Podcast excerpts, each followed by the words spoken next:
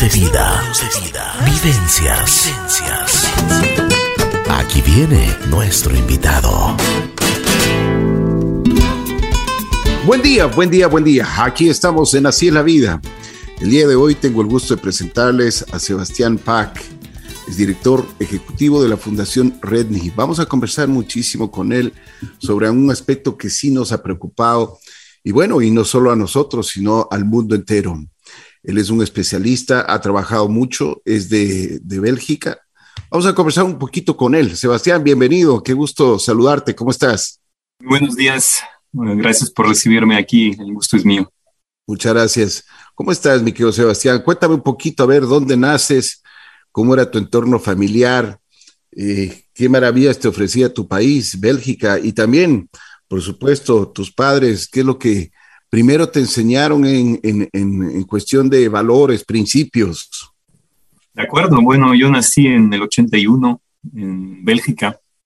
Uh, pasé toda mi niñez y juventud allá hasta graduarme de la universidad y desde chiquito, desde la escuela primaria, tenía muy claro que quería ser ingeniero agrónomo y que quería trabajar en países en desarrollo.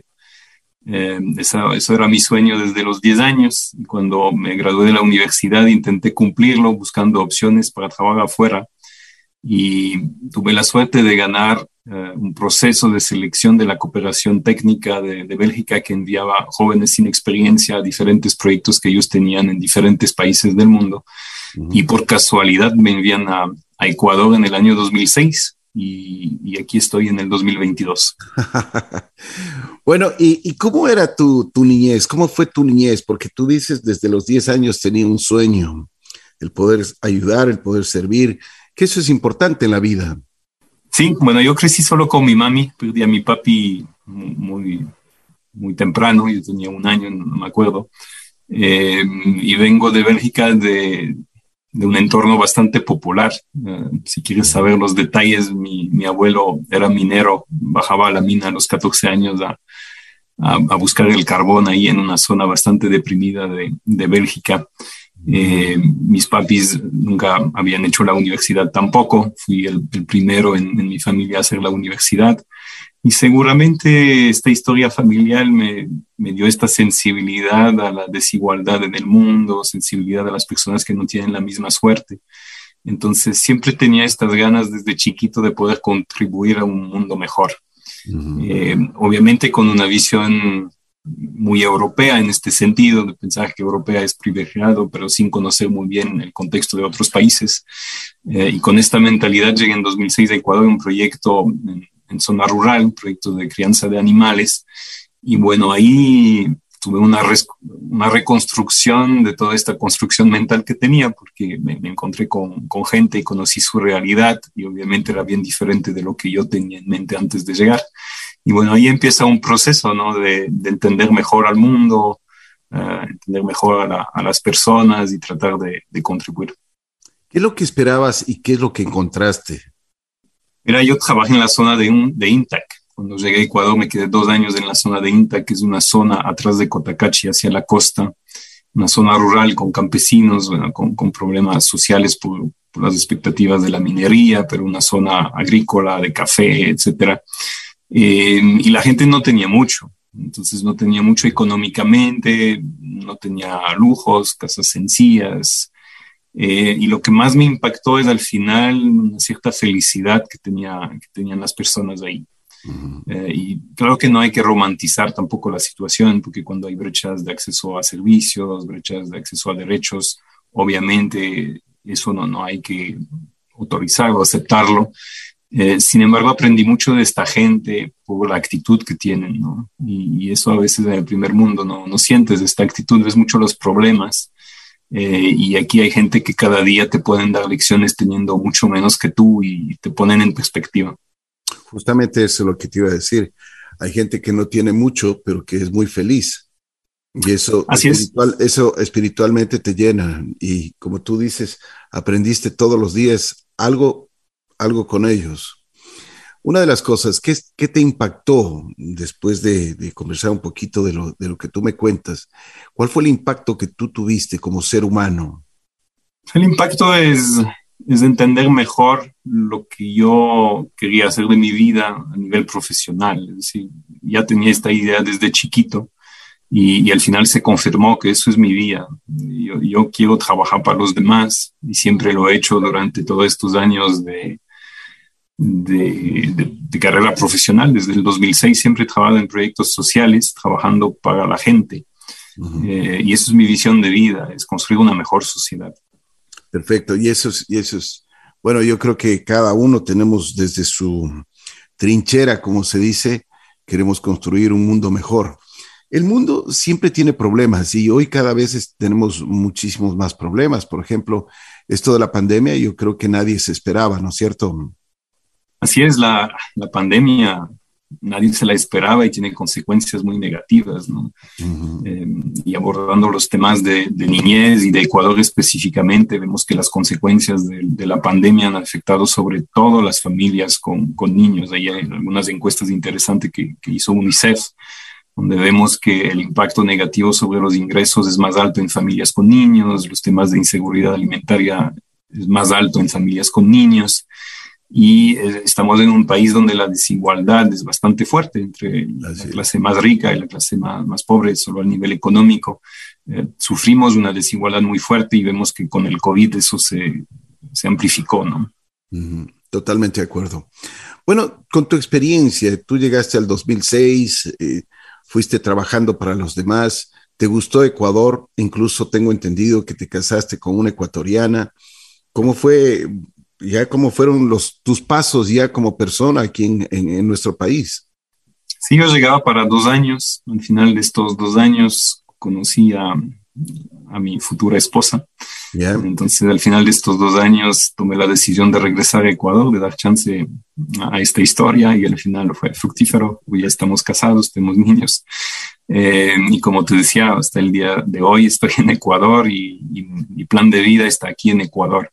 He, tenido la, he tenido perdón, la, oportunidad después de, este, estos dos años en INTAC, de estar unos meses en Ibarra, después en Lago Agrio, trabajando en zona de frontera con Naciones Unidas. Em, después estuve algunos 11 años, eh, desde 2011 hasta hace poco, eh, con Naciones Unidas en, en, Quito, siempre en temas de sociales vinculados a seguridad alimentaria, protección social, atención en emergencias.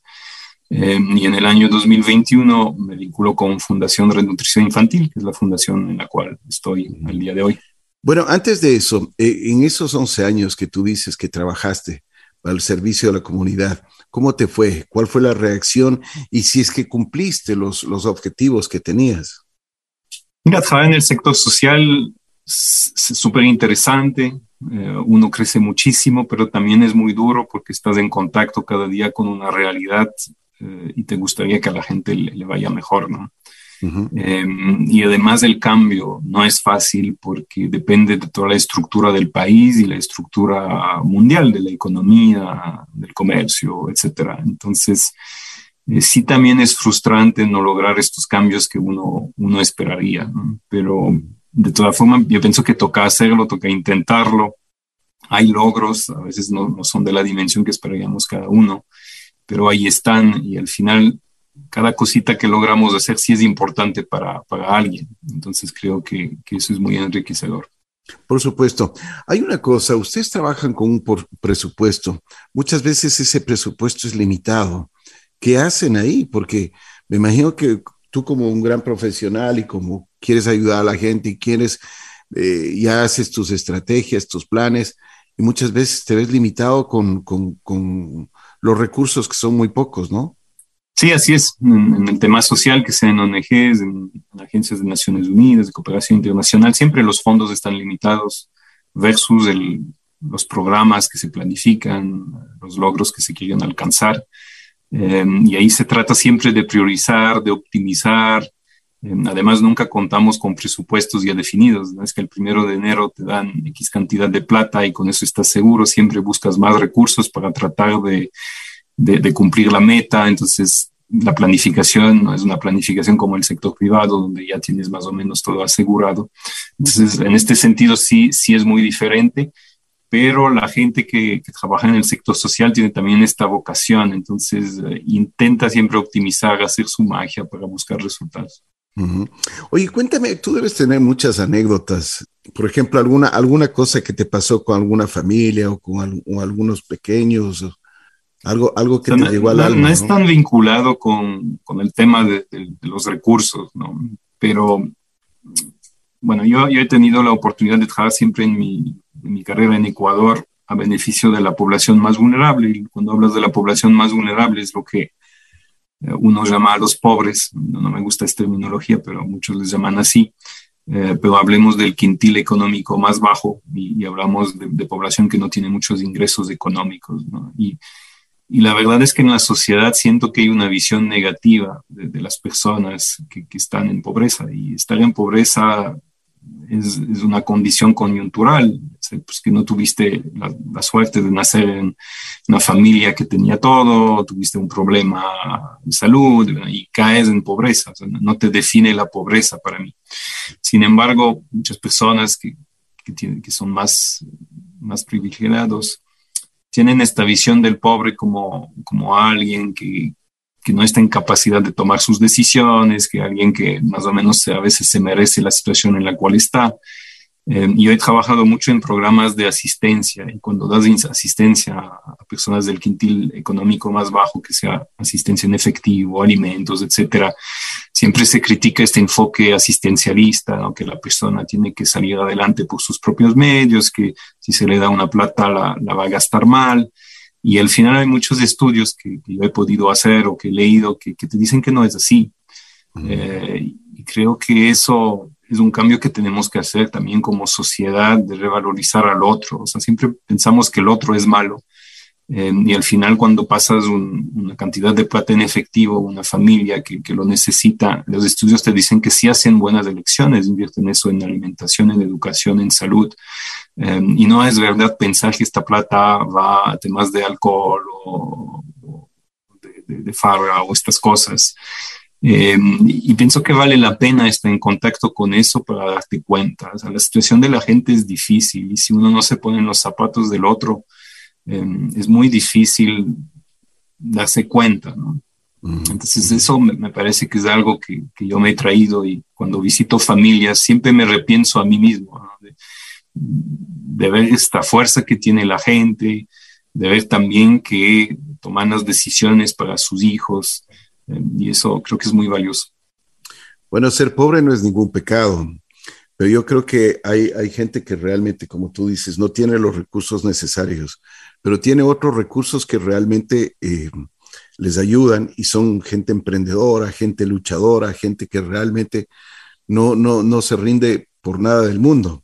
Y esa es la gente que surge, es la gente que realmente eh, todos los días se levanta muy temprano en la mañana pensando en su familia, en sus hijos, en darles un futuro mejor. Y eso yo creo que va, va, va, va avanzando, ¿no es cierto?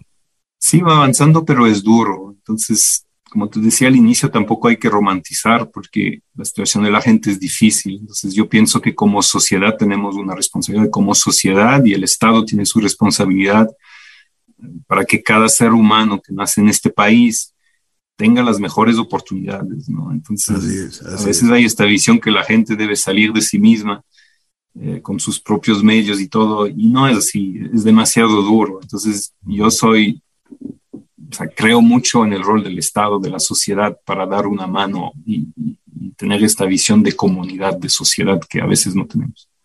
Tú hablas del Estado. ¿Cómo, ¿Cómo ha reaccionado en los últimos tiempos o desde el 2006 hasta acá? ¿Cómo has visto si es que nosotros hemos ido creciendo como, como, como tú mismo dices, el Estado ha ido apoyando, ha ido pues dando puentes para que la gente también pueda construir sus cosas? ¿Qué ha pasado? Cuéntanos. Este tema es complicado porque los últimos años hablamos de los años de pandemia, y cualquier estado ha tenido dificultades y lamentablemente nosotros no, hemos tenido un estado tan fuerte. Entonces creo que el COVID impactó muchísimo y vimos ahí algunas brechas, ¿no? En temas sociales, eh, tema de atención a la niñez, que es lo que más me interesa a mí, eh, sí ha, ha, estado bastante debilitado. Si tú ves los centros de desarrollo infantil, hasta ahora entiendo que no, han, no, están abiertos, deberían abrir en mayo, según la última información que, que, que revisé.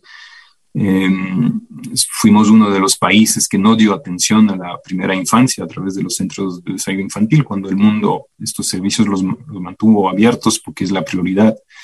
Em, vimos también que tuvimos algunas brechas en, temas de salud, bueno, porque todo el esfuerzo fue dedicado a COVID, pero después teníamos otras brechas eh, con vacunas pediátricas, etcétera. Em, entonces, sí, claro, o sea, el Estado no es tan fuerte como, por lo menos yo quisiera, que, es mi visión, ¿no? Eh, pero es un proceso que, tenemos que construir cada día y pienso que hay diferentes responsabilidades ahí también como ciudadanía de, velar por, un Estado fuerte, de velar por los derechos. ¿no? A veces aquí veo que pasan cosas últimamente, en los últimos meses, días, anteayer, cosas dramáticas en la sociedad y, siento a veces que nos acostumbramos, que no reaccionamos mucho, ya, ¿cuál es la próxima noticia más o menos? Eh, y creo que ese es un cuestionamiento que nos tenemos que hacer como sociedad, porque hay cosas que pasan y no, no deberíamos aceptar, deberíamos reaccionar. Eh, y a veces yo, siento que no, no estamos a la altura de, de eso. Así es, nos falta bastante. Una cosa, ¿cómo entras y cómo se desarrolla el proyecto de Redney, la Fundación Redney. ¿Cómo llegas allá? ¿Qué es la Fundación Redney? Cuéntanos un poquito. Bueno, Fundación Redney nace adentro de una iniciativa del sector empresarial que se llama Ecuador 2030. En Ecuador 2030 el sector empresarial empieza a interesarse por el cumplimiento de algunos objetivos de desarrollo sostenible, que son los objetivos internacionales de Naciones Unidas. Em, y ahí algunos empresarios a título individual se dan cuenta que la desnutrición crónica infantil realmente es un problema muy grave en Ecuador. Después podremos explicar por qué. Y nace el interés de estos empresarios por el tema y, tienen las ganas de hacer algo. Eh, y ahí nace Redney, que, que, nace en 2021 y que se hace fundación a finales del año 2021 y esta fundación tiene por único objetivo contribuir a prevenir y erradicar la desnutrición crónica infantil en Ecuador. Es su único objetivo. Em, y ahí para entrar en, la explicación de lo que es la desnutrición crónica infantil, primero comentarte que Ecuador es el segundo país de América Latina con la tasa más alta de desnutrición crónica infantil después de Guatemala. Nosotros tenemos con cifra oficial un 20, 27% de desnutrición crónica infantil en niños menores de dos años. Con la pandemia eh, se sospecha que esta cifra está más alta porque la cifra de 27% es de 2018. Recién el Estado nos va a dar un dato en 2023 pero podemos decir sin equivocarnos que más o menos uno de cada tres niños menores de dos años en Ecuador sufre desnutrición crónica infantil. Y más allá de esta cifra de uno de cada tres, porque no hay un umbral que tú si estás abajo tienes desnutrición, si estás un poco arriba ya no tienes. Quiere decir que muchos niños no están desarrollando su pleno potencial, porque ¿qué hace la desnutrición? Impide un correcto desarrollo intelectual, cognitivo, pero también un desarrollo físico y también un desarrollo psicosocial. Entonces estos niños no están desarrollando su pleno potencial. Y eso es lo que nos alarma. Estamos viviendo en un país desde el momento que tú ya naces ya no, no estás con, con, todo tu futuro asegurado, desde el momento que ya naces, desde el momento de la concepción. Y eso es la preocupación que, tenemos. Es muy fuerte, ¿no? Y, yo sí, en este sentido, quiero recalcar qué bien que la, los empresarios se hayan preocupado sobre este asunto que es eh, realmente preocupante, es alarmante, es, como eh, cuando estabas conversando este momento, eh, parecería que tenía un, un, letrero gigante en, rojo que decía auxilio, porque los niños, como tú mismo dices, ya desde la misma concepción, ya nacen en desventaja. ¿Por qué nosotros llegamos a este punto y por qué no se ha hecho absolutamente nada? Porque es preocupante. Imagínate tener el 30%, es pero alarmante. Sí, bueno, ¿por qué estamos ahí? Es porque no, no garantizamos los bienes y servicios que cada niño debe tener desde su concepción hasta sus dos años. Entonces ahí hay una ventana de oportunidad, que es la ventana de los mil primeros días de vida, contando desde la gestación, nueve meses de embarazo, más los dos primeros años de vida, suman en total mil días. Y si durante estos mil primeros días de vida no das un entorno favorable al niño eh, o en el embarazo, ¿no?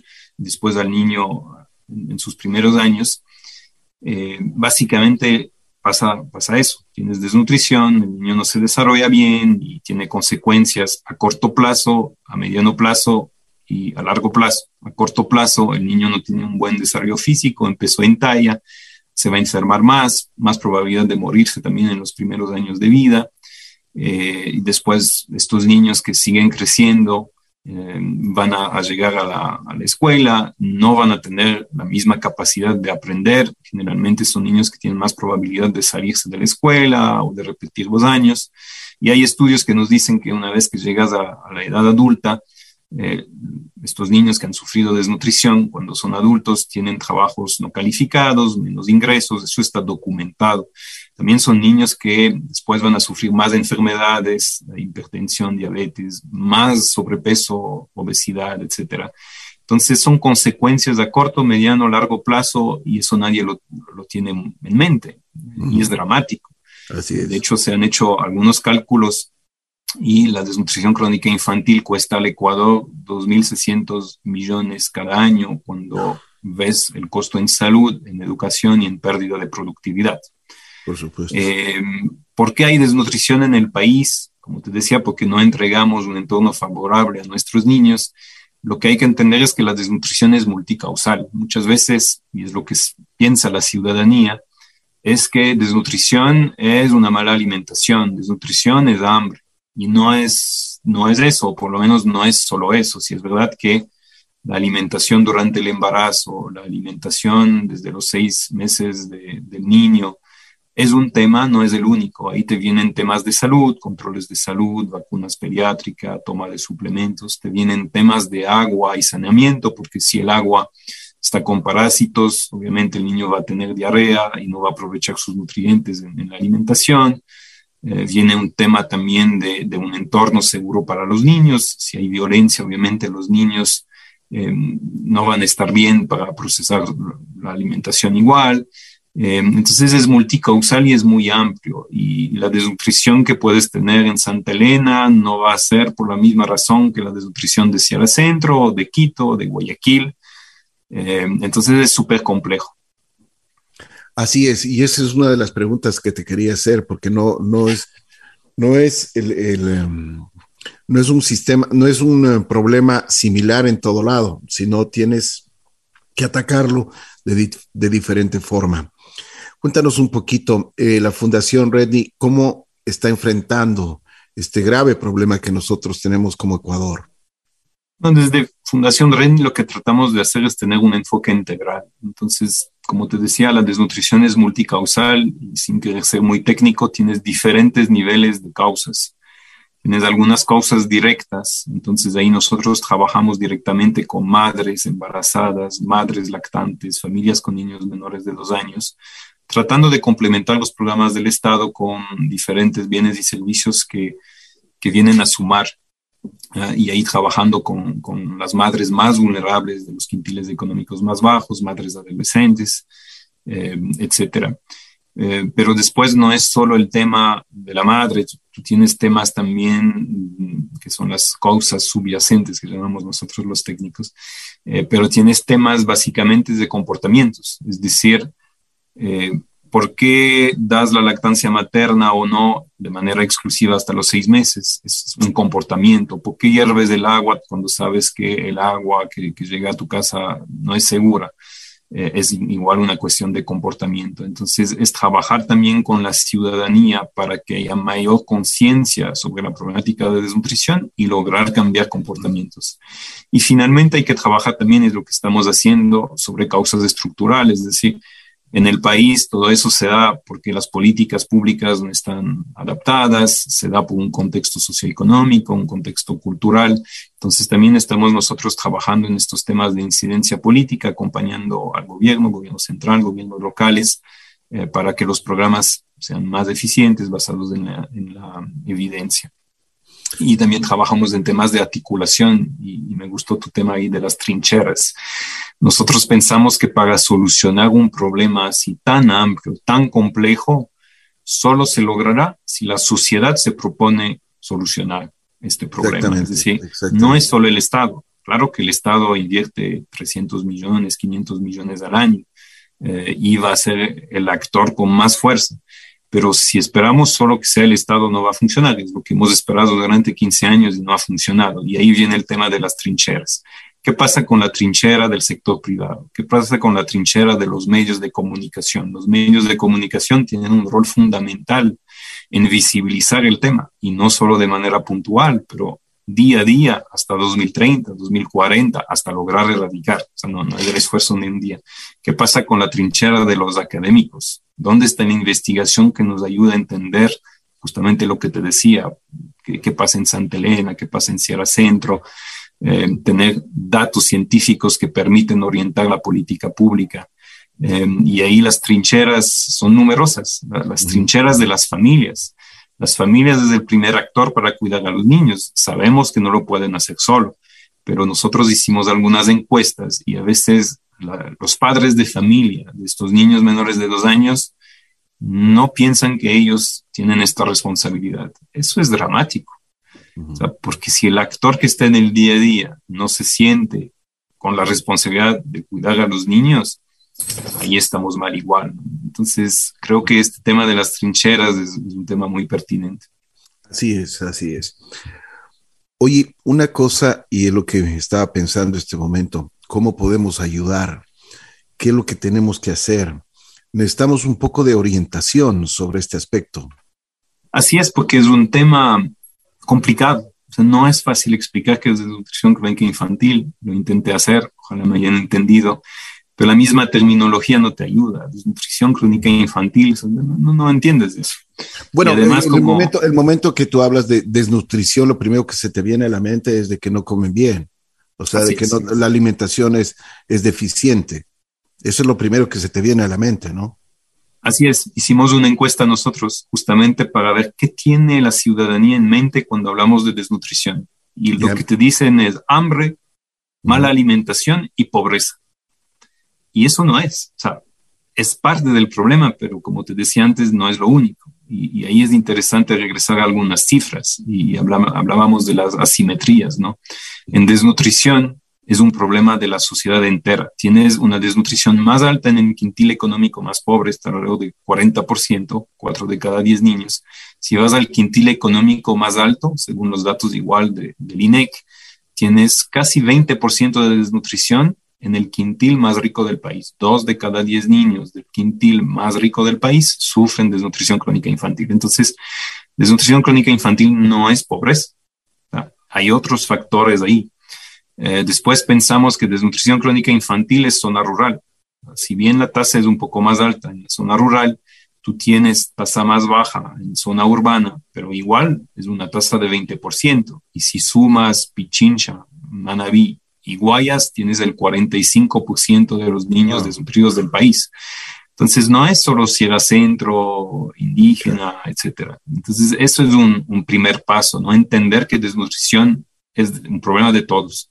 Y cuando hicimos esta encuesta, lo que nos dice la gente, algunos dicen, yo sí he escuchado desnutrición, sí conozco un niño con desnutrición, pero no es de mi familia, no es de mi entorno, es el niño que viene el semáforo, es el niño que está en el campo. No, la desnutrición puede estar muy cercana a tu entorno, puede estar en tu propia familia. Y ahí tenemos que empezar, pues, empoderarnos del problema.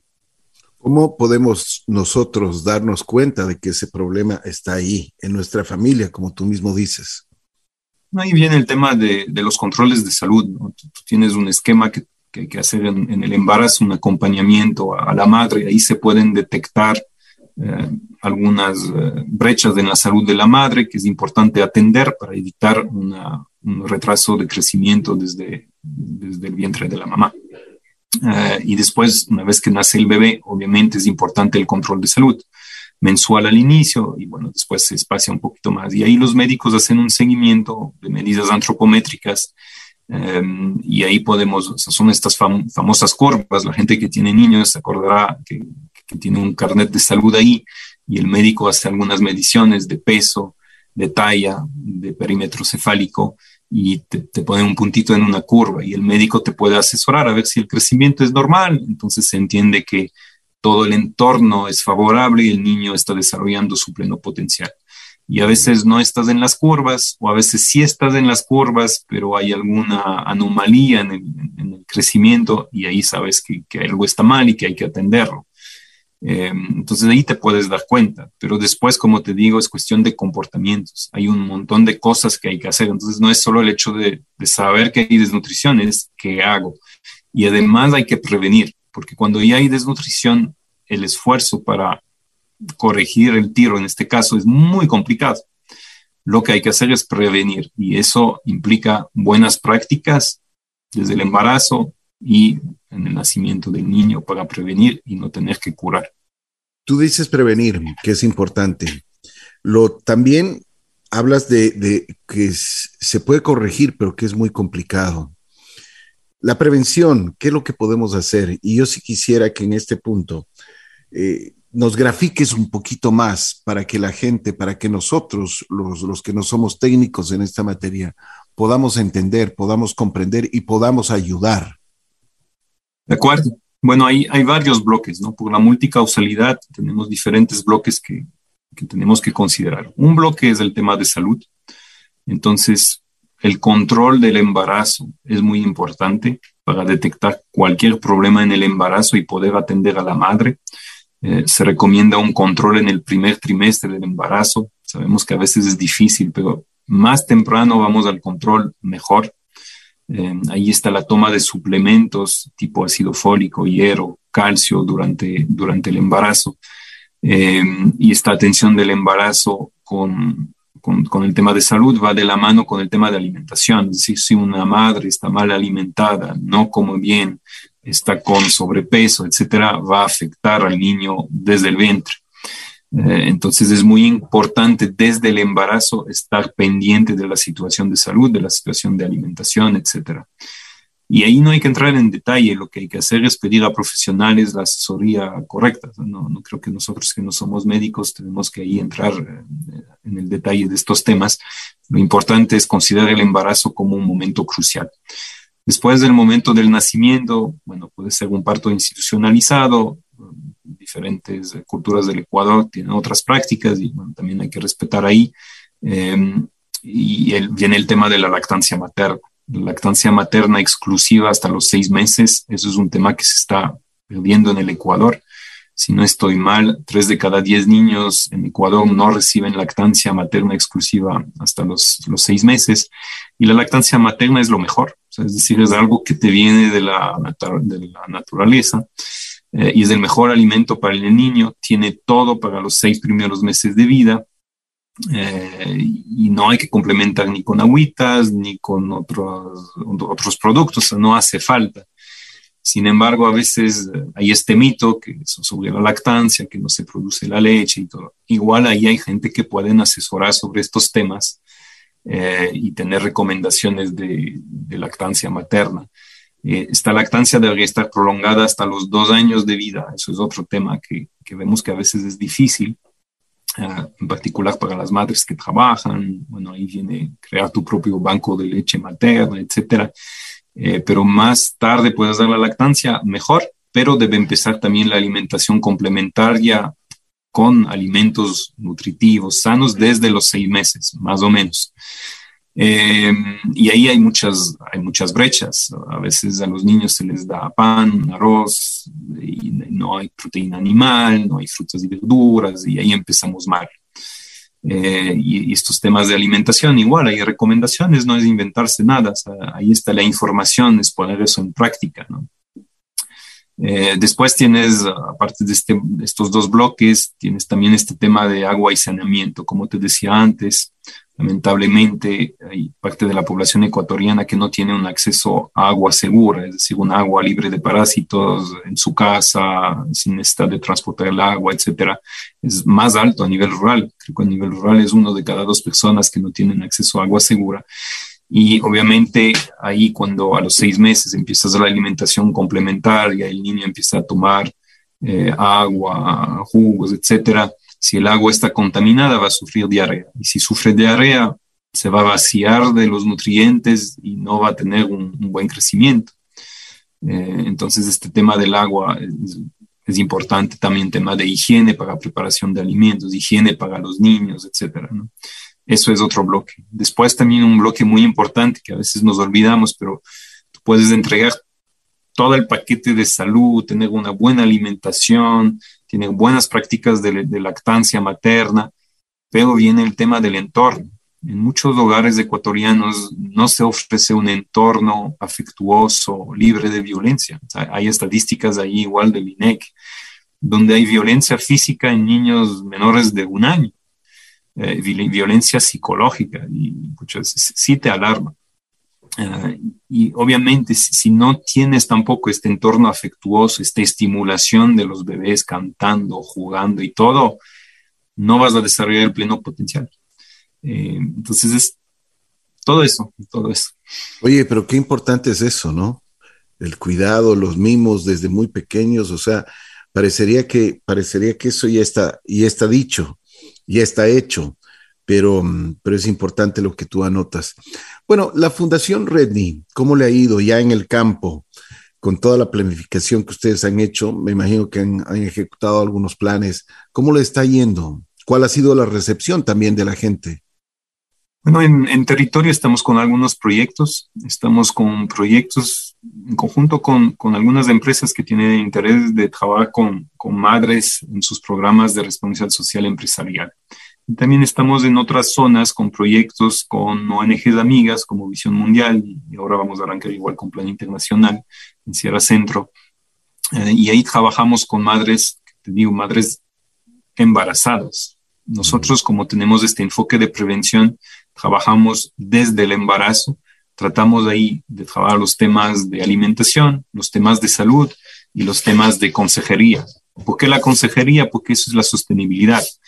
Es decir, lograr cambiar los comportamientos de esta familia para que una vez que no estén con el proyecto, eh, puedan ellos dar el cambio en, sus familias. Y nos va bastante bien, hay buena recepción. Eh, creo que también estos proyectos son importantes por dos cosas. Uno, porque resalta la importancia de poner al niño en el centro de las preocupaciones, de algo que hemos visto que a veces lo, estamos perdiendo. Sabemos al niño como un ciudadano de segundo orden, tal vez cuando entrará a la escuela y como que ya empezamos a pensar que es importante y no es así. De nuevo, los mil primeros días de vida, si no estamos atentos ahí, eh, ya estamos perjudicando el futuro de estos niños. Y, eso a veces eh, es algo que la sociedad poco a poco se, ha olvidado.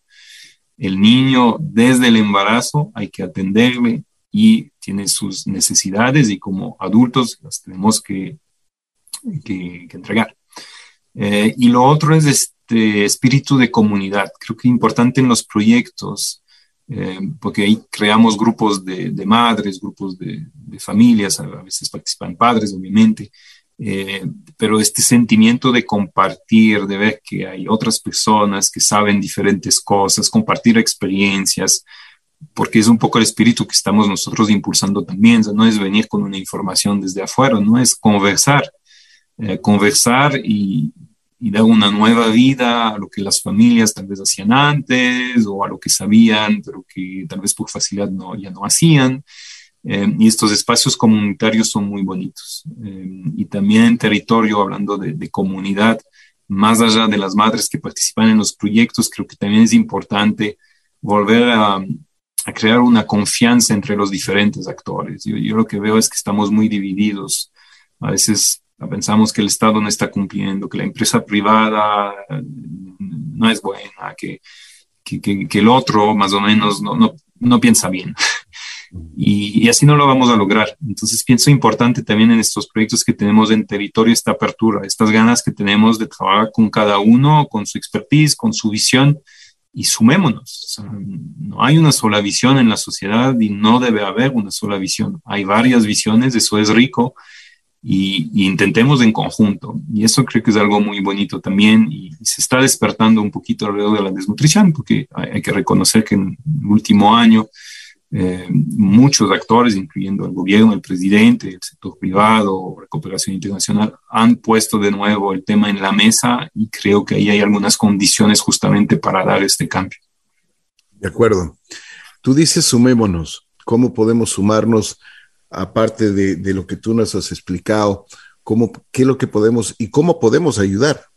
depende cuál es tu trinchar. O sea, como medios ya te he dicho, necesitamos sensibilizar. Somos el segundo país de América Latina con la tasa más alta de desnutrición después de Guatemala y nosotros como Fundación Red hicimos una encuesta y más o menos hay cuatro de cada diez ecuatorianos que no sabe o piensa que no hay desnutrición en el país. Entonces, tienes una tasa de 30%, eres el segundo país de América Latina y preguntas al ciudadano y más o menos cuatro de cada diez no está al tanto. Ahí hay un problema. Ahí entran los medios. los medios tienen que poner este tema en la mesa y no de manera puntual, de manera sostenida para que sea un tema que se escuche en el desayuno, en el almuerzo, en la cena, que se converse en las familias, que se converse en el trabajo. Que se haga eh, conciencia. Que se haga conciencia. Y eso es el primer paso para cambiar comportamientos. Después podemos pensar en hablar de buenas prácticas de lactancia, de alimentación, de salud, pero si nadie sabe del problema, es imposible luchar. Entonces, eso es un primer paso y después se puede profundizar. Y eso como, como medios, creo yo, pero después, como te decía antes, cada uno desde su metro cuadrado tiene una oportunidad de contribuir a prevenir la desnutrición crónica infantil desde tu misma familia, obviamente, si hay niños chiquitos, ya estás en primera línea. Pero ponte en las empresas. O sea, las empresas, ¿qué ofrecen a los, a los empleados que tienen niños chiquitos? Ah, les dan información, les dan las condiciones para la lactancia materna, eh, las madres pueden extraer su leche de, de manera digna, pueden. Eh, hay mucho por hacer ahí desde la misma empresa o desde la misma empresa empezar a comunicar o desde la misma empresa repensar a los productos, a los servicios que, que das a la sociedad, porque también eso contribuye. ¿no? Así es. Eh, y, te digo, cada sector puede tener un rol. lo único es que hay, hay que definirlo y, y, bueno, convencerse de la causa primero y después trabajar. Así es. Sebastián, quiero eh, preguntarte y, las personas quieren comunicarse también con, la fundación, quieren, quieren participar y también quieren a, ver cómo pueden ayudar. Si es que nos das todos los datos, dónde, dónde les podemos encontrar, qué es lo que podemos hacer, con mucho gusto lo, lo estamos para difundirlo. Nosotros estamos presentes en redes, Twitter, Facebook, LinkedIn, Instagram como Fundación Redney y nos pueden encontrar, igual se pueden comunicar. Ah, nosotros respondemos y, ahí sí, nosotros lo que queremos ser es también un referente técnico, eh, ofrecer soluciones a los demás, entonces cualquier idea ahí se, puede trabajar si hay el interés de, algún actor o, de un ciudadano. Así es, Fundación Redney, R-E-D NI, Redni. Sebastián, bueno, si quieres acotar algo más, con muchísimo gusto. Estamos siempre dispuestos y, estamos, nos has dejado muy preocupados, te digo sinceramente, con este tema de la desnutrición infantil. Queremos ayudar, no solo como medio de comunicación, sino ya en forma personal. Yo creo que esto es una obligación nuestra de cada uno de los que eh, estamos aquí en este, en este mundo, poder ayudar desde, desde un inicio, como tú mismo dices, desde la concepción ya se tiene que tener conciencia sobre esto, ¿no? Así es. Bueno, para cerrar, yo, creo que es de nuevo es invitar.